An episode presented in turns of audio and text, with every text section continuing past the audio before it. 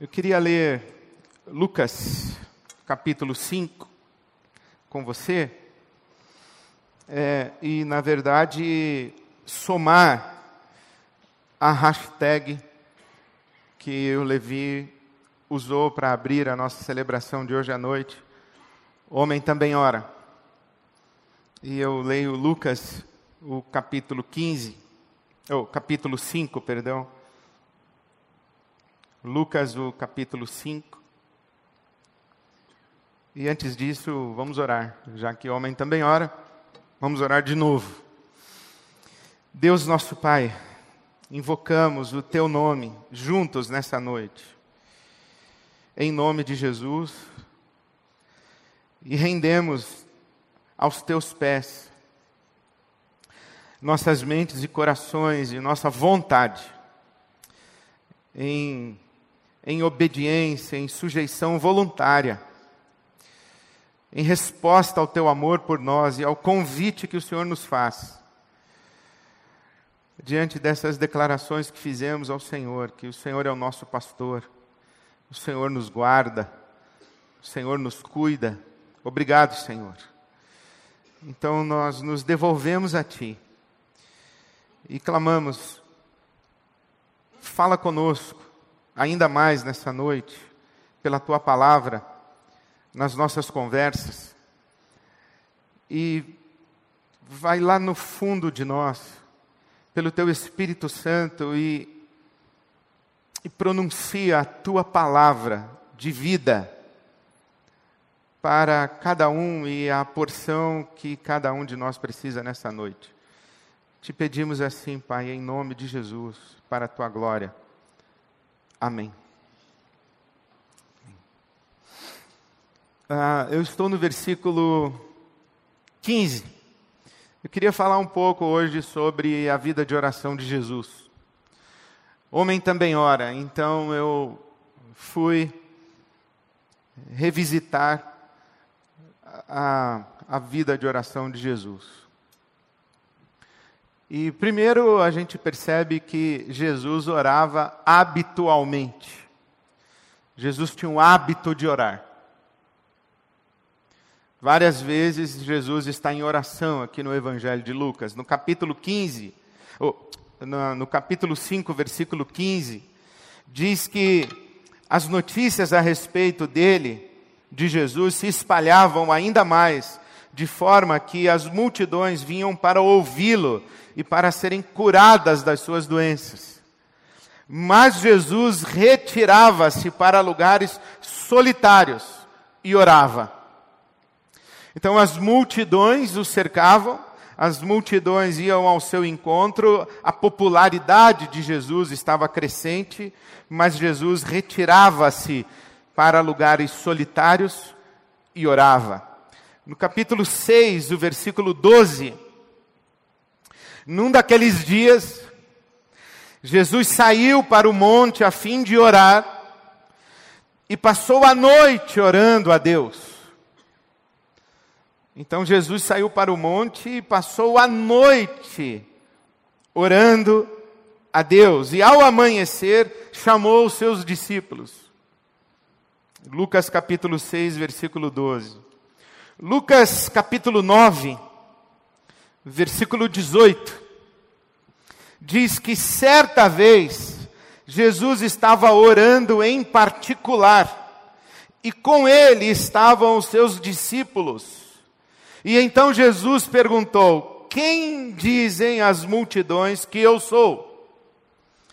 Então Jesus está em seu momento de oração, está orando em particular, mas os discípulos estão com ele. Deve ser interessante isso, Jesus ali no canto orando e os discípulos observando. E é exatamente isso que está acontecendo. Capítulo 9, o versículo 28 diz que passados alguns dias, mais precisamente oito dias, passados oito dias, Jesus tomou consigo a Pedro, a João e Tiago e subiu a um monte para orar. O Monte Tabor.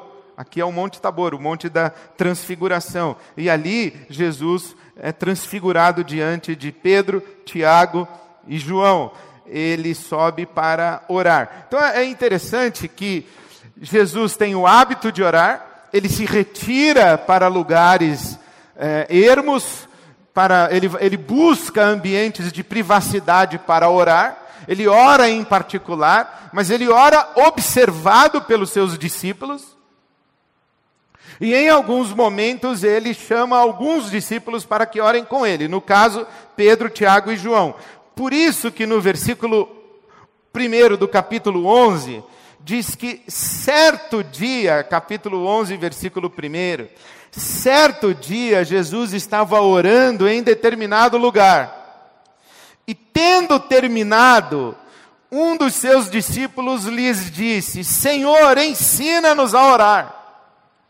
É bonito isso, que Jesus orava, habitualmente orava, os discípulos observavam a sua prática e o seu hábito de oração e foram inspirados por Jesus e eles disseram: Jesus, ensina a gente a orar assim. É, eu fico imaginando se eles não falaram para Jesus, que tanto que o senhor ora, o que, que o senhor tem tanto assunto para orar, como é que o senhor faz, como é que o senhor fica tanto tempo orando, que, que, que negócio é esse de orar? E é aqui, a partir desse pedido que os discípulos fazem, que Lucas vai dizer que Jesus ensina o sermão ou a oração do Pai Nosso. No capítulo 22 de Lucas, no verso 39, diz que, como de costume, Lucas 22, 39, como de costume, Jesus foi para o Monte das Oliveiras e os seus discípulos o seguiram. Chegando ao lugar, ele lhes disse: Orem para que vocês não caiam em tentação. Ele se afastou deles a uma pequena distância, ajoelhou-se e começou a orar. Como de costume, Jesus foi para um monte, foram com ele os seus discípulos, ele os deixou, os estimulou à oração e retirou-se para orar. Então, é, é, eu penso que está claro na Bíblia que Jesus orava habitualmente. Jesus tinha um hábito de orar, tinha o costume de orar. Não era estranho que os seus discípulos o vissem em oração. Mas também, Jesus orava na proporção da sua necessidade. Eu gosto muito desse versículo do capítulo 22 de Lucas, o verso 44. Lucas 22, 44. Estando angustiado, Jesus orava ainda mais intensamente. Estando angustiado, Jesus orava ainda mais intensamente. É, orava na proporção da sua necessidade. Isso significa um testemunho interessante a respeito da própria humanidade de Jesus ah, e um consolo para nós. Nós oramos na nossa, no nosso desespero. Quanto mais desesperados, mais oramos. Quanto mais precisamos, mais oramos. Quanto mais percebemos que as situ situações e circunstâncias fogem do nosso controle, das nossas mãos, nós oramos. Ah, mas não é diferente com Jesus. Quanto mais angustiado, mais intensamente Jesus orava. Jesus orava em momentos estratégicos. É, não há um, um sequer, um momento sequer de importância na vida de Jesus que não seja referida à experiência de oração de Jesus. Jesus está em oração. Primeiro que o ministério dele começa em oração e jejum. Ele é levado pelo Espírito Santo de Deus para o deserto para orar. Ah, no capítulo 4 de Lucas, versículo 1 diz que Jesus foi levado para o deserto, conduzido pelo Espírito Santo para o deserto, e lá ele dedicou 40 dias à oração e ao jejum. No capítulo 6 de Lucas, que nós já vimos, o versículo 12, Jesus ora antes de escolher os seus doze discípulos. Ele passa a noite em oração e depois ele escolhe os doze. É muito provável e muito razoável que a pauta de oração daquela noite tenha sido o discernimento de quem seriam os doze que ele chamaria. Ele está em oração porque ele precisa, ou ele na manhã seguinte vai chamar para si os doze. É questão da gente se perguntar: ele sabia que chamaria os doze na manhã seguinte? Aliás, ele sabia que chamaria doze homens? Ou ele adquire essa perspectiva depois de ter passado a noite em oração? Tendo passado a noite em oração, ele decide chamar para si doze e sabe exatamente quem são os doze. No capítulo 10 de Lucas, o versículo 21, é, o capítulo 10 é quando Jesus envia os seus discípulos dois a dois, dando a eles autoridade para expulsar demônios, para curar e para testemunhar sobre o reino de Deus.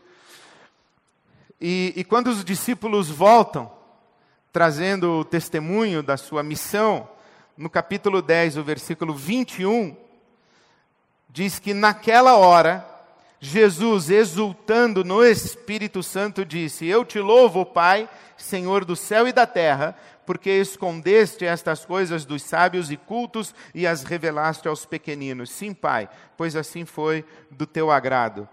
Ah, é um momento muito especial na vida de Jesus, porque é um momento em que, pela primeira vez, ele envia os seus discípulos, mas não os acompanha.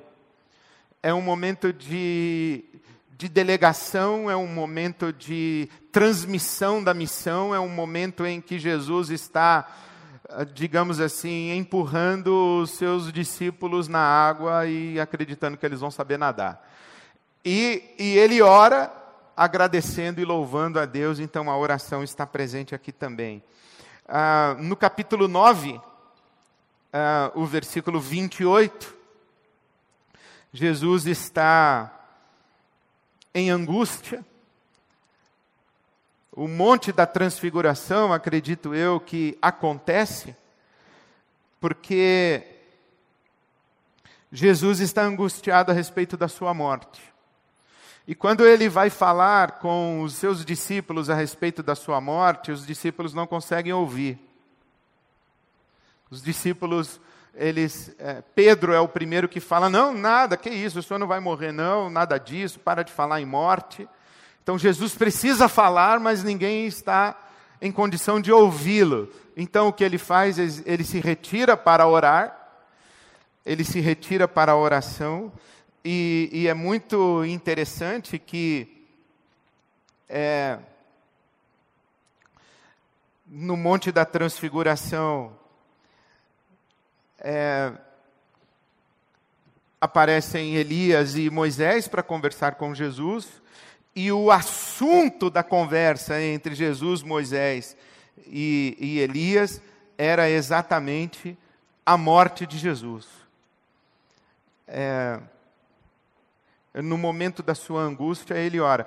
A, a, mesma angústia que ele tem no Monte da Transfiguração, ele tem lá no Getsemane a respeito da sua morte dizer, mais uma vez, há um testemunho a respeito dessa humanidade de Jesus. É, o peso da sua morte se torna insuportável a ponto de ele, angustiado, orar mais intensamente, precisar falar e buscar a Deus. No capítulo ah, 17 de João, Jesus ora no cenáculo, ora por nós, Jesus ora dizendo: Não oro somente por estes, os discípulos que estão com ele, mas por todos aqueles que crerão no testemunho destes. Então Jesus ora inclusive por nós, João capítulo 17. João capítulo 11, quando Jesus vai eh, ressuscitar Lázaro. Antes de ressuscitar Lázaro, Jesus ora dizendo: Pai, eu te agradeço porque o Senhor me ouviu e diz: Eu sei que o Senhor sempre me ouve, mas eu faço questão de verbalizar e explicitar a minha oração para que eles saibam que aquilo que eu faço é obra da tua mão e do teu poder sobre mim.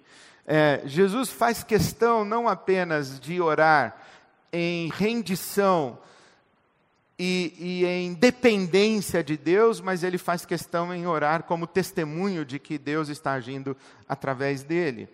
Ah, Jesus ora no Getsemane antes de ir para o Calvário, ele ora na cruz. Jesus ora na cruz. E as orações de Jesus na cruz são três. A primeira oração de Jesus na cruz é: Pai, perdoa-lhes, porque eles não sabem o que fazem. Ele intercede por nós.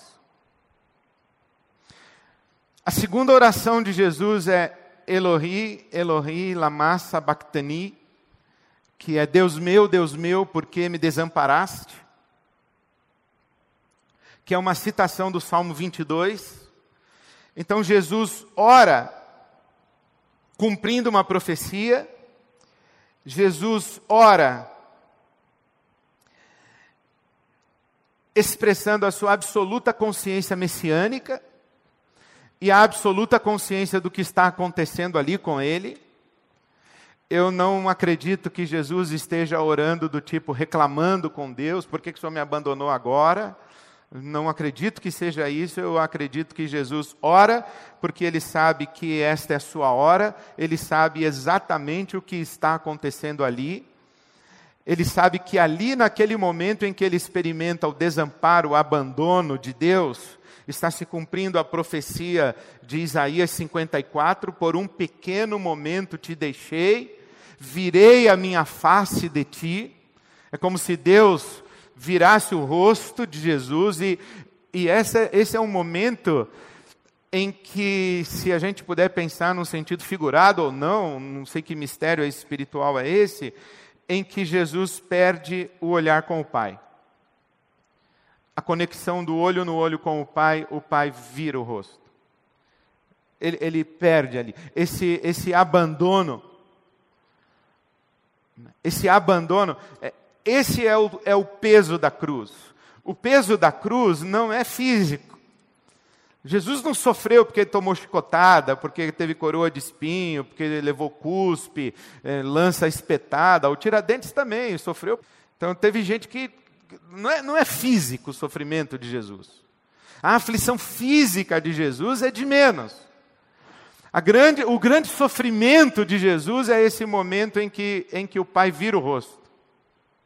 Esse momento em que ele toma sobre si é, a ira de Deus, como diz Isaías, o, o, castigo que nos traz a paz está sobre ele. É, é esse momento, essa fração de tempo em que Jesus toma sobre si ah, todo o peso do nosso pecado e ele ora expressando eu sei o que está acontecendo, o que significa que Jesus não perde a lucidez, que Jesus não perde a, a sua o seu controle sobre si, Jesus não perde a sua consciência sobre si e ora. A pergunta seria: ele não se perde de si e ora, ou ele não se perde de si justamente porque ora? E, e a terceira oração de Jesus já não é Elohi, Elohi, Senhor, Senhor, Deus, é Abba. Abba, nas tuas mãos entrego o meu espírito. É tão extraordinário imaginar isso que, que nesse momento aqui,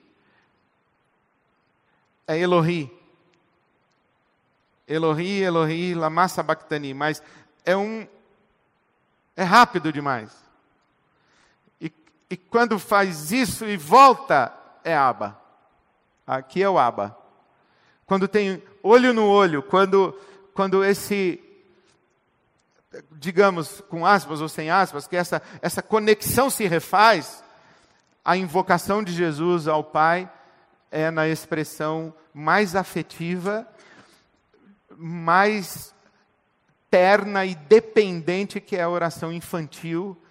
É o filho que descansa completamente a vida nas mãos, em tuas mãos entrego o meu espírito, confiando que o Pai vai fazer por ele aquilo que ele orou em João 17, devolve a glória que eu tinha antes de vir para cá.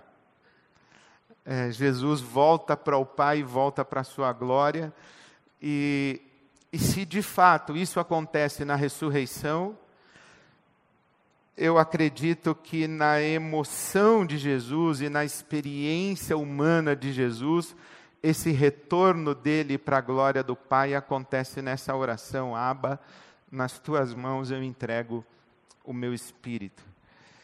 Ah, Jesus não apenas tem o hábito de orar, não apenas ora nos momentos mais fundamentais da sua vida, não apenas ele ora ah, na proporção da sua necessidade, mas Jesus também nos ensina a orar. No capítulo 5 de Mateus, ele ensina a orar. Entra no teu quarto, fecha a tua porta, e o Pai que te vê em secreto vai te recompensar. Ah, Jesus ensina a orar no capítulo 11 de Lucas, quando ele compara a oração, a súplica de uma mulher a um juiz ou a súplica de um vizinho que recebeu hóspedes inesperadamente, e aí então ele vai pedir a um vizinho que é, dê um ajude, ó, recebi hóspedes e não tenho o que oferecer para o cara comer, não tenho uma refeição para oferecer, então me ajuda. E Jesus comenta dizendo que nós que somos maus sabemos dar coisas boas aos nossos filhos, quanto mais o Pai não nos dará o Espírito Santo e não dará o Espírito Santo àqueles que pedirem. Então Jesus também nos ensina a orar. Ele ensina a orar em Mateus capítulo 7, bata e a porta se abrirá, busque e você encontrará, ah, peça e lhe será concedido. Jesus estimula os discípulos à oração no capítulo 15 de João, quando ele fala que devemos pedir ao Pai em seu nome, tudo que pedirmos ao Pai em, em seu nome, ele concederá.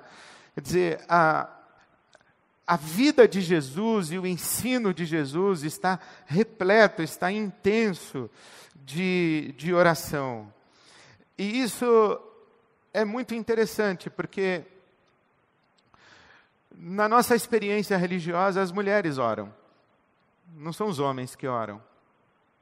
É, eu, como pastor, posso dizer isso: que as mulheres é, são reconhecidamente as intercessoras, ah, e nós homens não. Por que será? Será que a nossa masculinidade,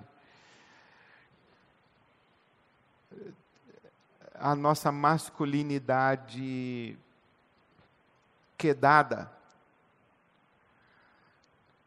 é prepotente demais para orar? Será que nós temos dificuldade de reconhecer a nossa necessidade? As mulheres brincam que a gente sequer pede informação na rua quando está perdido.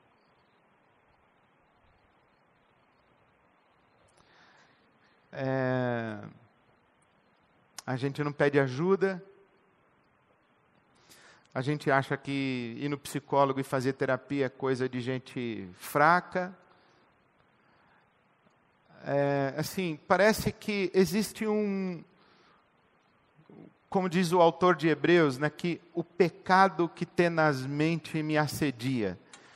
Né, o autor de Hebreus escreve em, em Hebreus 12 que devemos deixar todo o embaraço e o pecado que tenazmente nos assedia. Isso não é todo pecado que tenazmente nos assedia. Eu, por exemplo, eu não tenho problema nenhum com jogo. Eu nunca perdi dinheiro com jogo, nunca tive problema com jogo. Eu nunca joguei a dinheiro, nunca tive problema com jogo. Então, o vício do jogo não me assedia. Não é, o, o jogo, o, o vício de jogar não é um pecado que me assedia nem tenazmente, nem de levemente me assedia. Ah, agora, eu tenho alguns que me assediam. muito, outros me assediam tenazmente. Ah, o beber não me assedia. Fumar, cheirar não me assedia. É... Pecado tenazmente assedia você?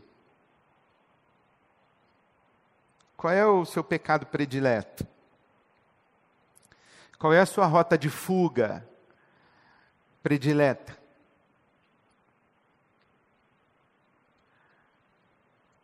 É, então o autor de Hebreus diz: olha, deixando o embaraço e o pecado que tenazmente nos assedia. Então cada um de nós aqui tem um pecado que tenazmente assedia, mas me parece que a prepotência é um pecado que temos em comum. Nós temos vários pecados que são diferentes.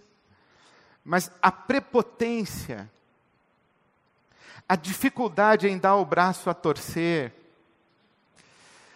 é, expressões masculinas, é, eu sei o que eu estou fazendo.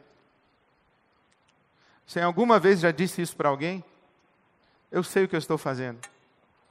Expressão masculina, pode deixar que eu vou dar um jeito. Pode deixar que eu resolvo. Já disse isso para alguém alguma vez? É, é, parece que é próprio nosso. É, de nós não aceitarmos ajuda e não pedirmos ajuda, porque isso parece que é uma forma de admitirmos o nosso fracasso, admitirmos a nossa incompetência, admitirmos a nossa fraqueza, e aí nós vamos passar vergonha. Nós seremos incompetentes. Ah, mas é pecado isso. É pecado isso. É, é pecado não orar. Já parou para pensar nisso? Que não orar é pecado. É direta e indiretamente cometer o pecado da arrogância, da prepotência. É, é uma forma indireta de afirmar autossuficiência.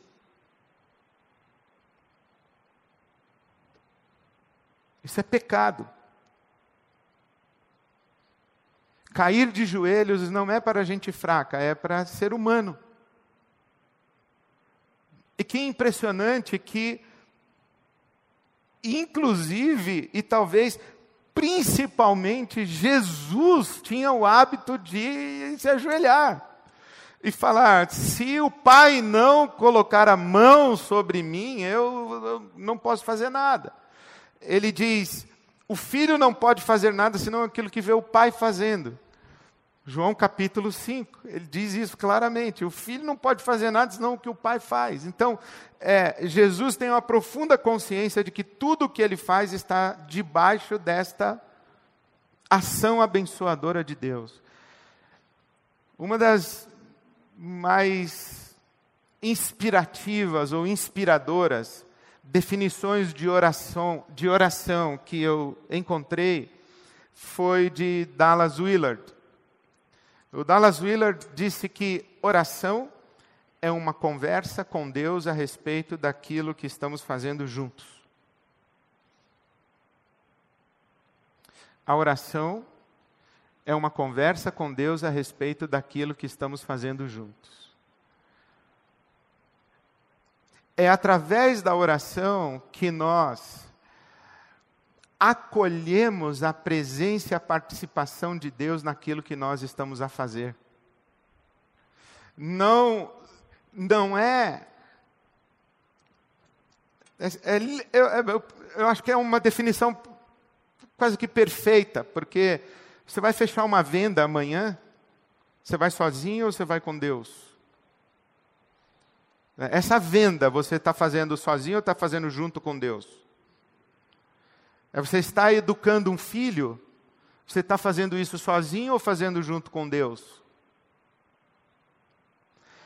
É, enfim, a oração é uma conversa com Deus a respeito daquilo que estamos fazendo juntos. Você vai almoçar com a sua sogra, você vai sozinho ou você quer que Deus vá junto? então você tem que Senhor, vamos junto comigo, Senhor, nessa empreitada. Né? Então, é, a oração é uma conversa com Deus a respeito daquilo que estamos fazendo juntos. Bom, e, e isso é muito interessante que eu vivi hoje, hoje isso, eu, eu entrei na minha sala logo cedo pela manhã, sentei e falei, bom, eu tenho que falar para os homens hoje à noite. Aí eu comecei a pensar o que eu ia falar. É pecado isso. A impressão que eu tenho é que Deus está aqui assim olhando, falando: Ah, você acha que você sabe o que você vai falar? Você não quer minha opinião? Você não quer minha sugestão? Não, não quer conversar comigo sobre isso? Você vai ficar procurando aí nos seus livros da sua estante, seus arquivos de computador, que você vai falar hoje à noite. Você não, você não quer conversar comigo sobre isso? Porque você vai sozinho lá falar com os caras. Ou você vai comigo? Entende como é, é sutil e simples? A oração é uma conversa com Deus a respeito daquilo que estamos fazendo juntos. Então, o que é oração? é uma conversa com Deus a respeito daquilo que estamos fazendo juntos. Eu pergunto: tem alguma coisa na sua vida que você não queira a participação de Deus? Eu lembro quando eu, quando eu era pequeno que o meu pastor falava assim que determinado filme que a gente assistia na televisão Deus saía da sala. Seria bom se ele saísse, mas o problema é ele não sai. ele fica. Dependendo do site que você está vendo, ele está vendo também. Dependendo da revista que você está folheando, ele está folheando também. Dependendo da conversa que você está tendo no telefone, Deus está tá ali também na conversa, Ele está na escuta. A questão é o quanto Deus é bem-vindo na sua vida. O quanto Deus é bem-vindo nos momentos e nos detalhes da sua vida. Você tem que escolher equipe de trabalho, você vai conversar com Deus a noite toda em oração para escolher sua equipe de trabalho? Na hora de escolher os seus doze? Ou você tem que mudar de emprego, ou você tem que mudar de empresa, ou sei lá o que você tem que, você vai fazer isso? Ou você agora tem que ir no médico e está com medo do diagnóstico. Bom, a morte está espreitando você, você vai conversar com Deus sobre isso daí? Ou você vai fazer aquela oraçãozinha protocolar lá para Deus livrar você do negócio tal? Isso não é oração. A oração é uma conversa com Deus a respeito daquilo que nós estamos fazendo juntos. E Jesus conversava com Deus o tempo inteiro a respeito daquilo que ele estava fazendo, porque ele sabia que ele não poderia prescindir de Deus em momento algum da sua vida. Então ele orava.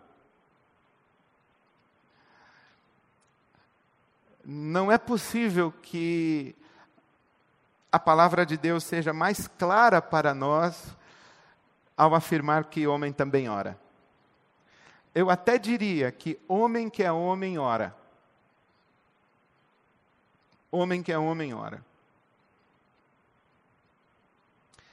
É, e eu, eu agradeço a Deus esse ambiente dos homens do cenáculo, onde nós podemos terminar ajoelhados, orando por nós mesmos, orando pelas nossas famílias, orando pela nossa igreja, orando pela nossa cidade, orando pelo nosso país, orando por esse mundo louco que nós estamos fazendo junto com Deus. Nós estamos fazendo uma família, nós estamos fazendo uma igreja, nós estamos fazendo uma cidade, nós estamos fazendo um país, nós estamos fazendo um mundo. Ah, por exemplo, quantos, quantos oraram perguntando a Deus em quem votar? Senhor, estou pensando em votar no Bolsonaro. O que o senhor acha disso, Senhor? Senhor, estou pensando em votar no PT de novo. O senhor acha o que disso? Você orou antes de votar? Porque nós estamos fazendo um Brasil. Nós estamos fazendo um país. Então nós vamos agora nos ajoelhar, vamos orar por nós mesmos, pelas nossas famílias, pela nossa igreja, pela nossa cidade, pelo nosso país. Vamos interceder pelo mundo. Hoje parece que teve mais um ataque terrorista na Holanda, agora, dessa vez. Nova Zelândia, Holanda, Suzano, os monstros estão soltos. No mundo. No mundo. Eu estava comentando hoje à tarde que eu estou começando a ficar com medo de vir na Ibabe domingo a levantar um cara e falar comunista e pá, me dar um tiro. Sei lá, tem louco por aí espalhado. Tenho que orar. Falar, Deus, minha vida está nas tuas mãos. Eu descanso a minha vida no teu cuidado. Como é que foi que nós cantamos agora há pouco? Os teus braços é o meu descanso. Nos teus braços é o meu descanso. Ele cuida ele guarda. Bom, eu tenho que ajoelhar para não ter medo de andar pela rua de São Paulo, para não ter medo de subir nesse púlpito, para não ter para não ter medo e continuar servindo a Deus e construindo uma família, uma igreja, uma cidade, um país e um mundo para a glória de Deus. Oremos, irmãos. Amém. Ah, não esqueçam de fazer sua contribuição, atenda o meu apelo essa noite. Levi, assume aqui, por favor, e abençoa a gente com a oração. De joelhos, oramos.